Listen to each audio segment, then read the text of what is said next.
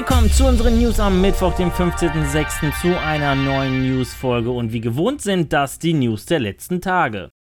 Am Sonntagabend durften wir die große Xbox Bethesda Showcase mit einigen neuen Spielen und vielen Updates genießen. So erhalten wir den Truppentransporter aus Halo, den Pelikan, für den Flight Simulator, wie auch weitere vor allem historische Flugzeuge. Zudem auch Helikopter und Segelflugzeuge. Den größten Augenschmaus erhielten wir jedoch mit neuem Gameplay-Material zu Redfall und Starfield von Bethesda. Zudem kündigte Microsoft eine Kollaboration Kooperation mit Riot Games an, was dazu sorgt, dass Spiele wie League of Legends, Valorant und Leagues of Runeterra im Game Pass zu finden sein werden. Zwar gehört Activision Blizzard noch nicht ganz zu Microsoft, aber das hält einen Microsoft nicht davon ab, Spiele und Gameplay zu präsentieren. Zum Beispiel Overwatch 2, das am 4. Oktober als Free-to-Play-Titel starten wird, wie auch Gameplay zu Diablo 4, das 2023 erscheinen wird. Auch gab gab es dann noch Material zu A Plague Tale Requiem, Forza Horizon 5, Forza Motorsport 8, Sea of Thieves, The Elden Scrolls Online, Fallout 76 und Minecraft. Das mit Minecraft Legends ein Action-Echtzeit-Strategietitel nächstes Jahr erhält. Wer sich die Showcase nochmal anschauen möchte, Link in der Videobeschreibung.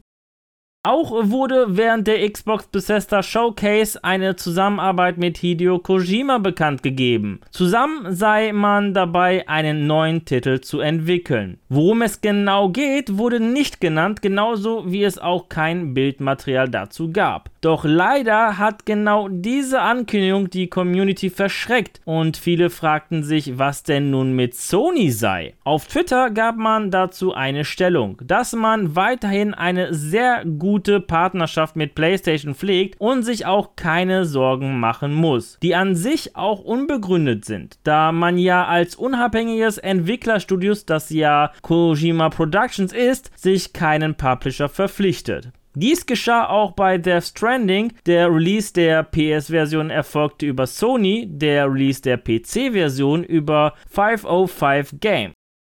Viele erhofften sich während der Xbox Bethesda Showcase neues Material zu Stalker 2 zu sehen, doch davon war nichts zu sehen. Gar nichts. Okay, gar nichts ist übertrieben. Zwar gab es keine Teaser, Trailer oder Gameplay zu sehen, aber das Logo, das konnte man schon erblicken. In einem Bild listete Microsoft 50 Spiele auf, die innerhalb der nächsten 12 Monate erscheinen sollen. 25 Titel waren für 2022 gelistet, weitere 25 Titel für 2023 und darunter auch Stalker 2. Und dadurch, dass man Stalker 2 im Abschnitt 2023 findet, kann man entnehmen, dass ein Release des Titels dieses Jahr nicht mehr erfolgen wird. Die Nachricht ist aber auch angesichts der Umstände, die der Entwickler GSC Game Studio in der Ukraine erleiden muss, nicht ganz unerwartet und auch verständlich. Selbst nachdem man nach dem Umzug von Kiew nach Prag die Arbeit am Spiel wieder aufgenommen hat. In den letzten Tagen durften wir einige neue Spiele in unzähligen Showcases betrachten, darunter auch die beiden Konsolenhersteller Xbox und PlayStation. Von Nintendo fehlte jedoch jede Spur. Dies soll sich jedoch noch diesen Monat ändern. Die Sony Santa Monica Autorin und ehemalige Spielejournalistin Elena Pierce verriet in ihrem Xbox Bethesda React Stream, dass die nächste Nintendo Direct am 29. Juni erscheinen soll. Dies würde sich auch auch mit den Gerüchten, dass Nintendo später in diesem Monat eine Direct plane, decken. Sofern das stimmt, müsste Laufe der nächsten Woche eine Ankündigung seitens Nintendo erfolgen. Wir sind mal gespannt. Publisher Activision bestätigte letzte Woche, dass alle Vorbesteller einen frühen Zugriff auf die Beta des Spiels erhalten werden. Auf der PlayStation sogar fünf Tage früher als auf jeder anderen Plattform. Jetzt liegte wohl Amazon US das Datum der Beta. So sollen PS4 und PS5 Vorbesteller ihre Beta-Zugangscodes für Modern Warfare 2 am 15. August erhalten. Ob dies tatsächlich das Beta-Startdatum ist, kann man der Produktseite nicht entnehmen. Jedoch sollte dieser zeitnah dann erfolgen.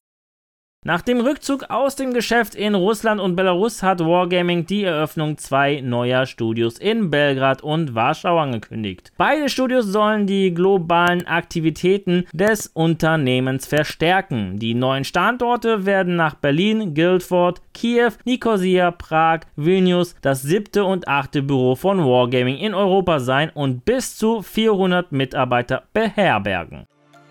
Ja, das waren die News der vergangenen Tage. Ich verabschiede mich an dieser Stelle. Vielen Dank fürs Reinschauen bzw. reinhören. Wenn euch die Folge gefallen hat, dann würde ich mich natürlich über eine positive Bewertung von euch freuen, wie auch über eure Kommentare auf YouTube. Und damit ihr keines unserer News-Folgen verpasst, einfach ein Abo bzw. Follow dalassen und auf YouTube natürlich das Glöckchen nicht vergessen zu aktivieren. Die nächste News-Folge gibt es am kommenden Samstag. Bis dahin bleibt gesund und guten Loot euch. Ciao.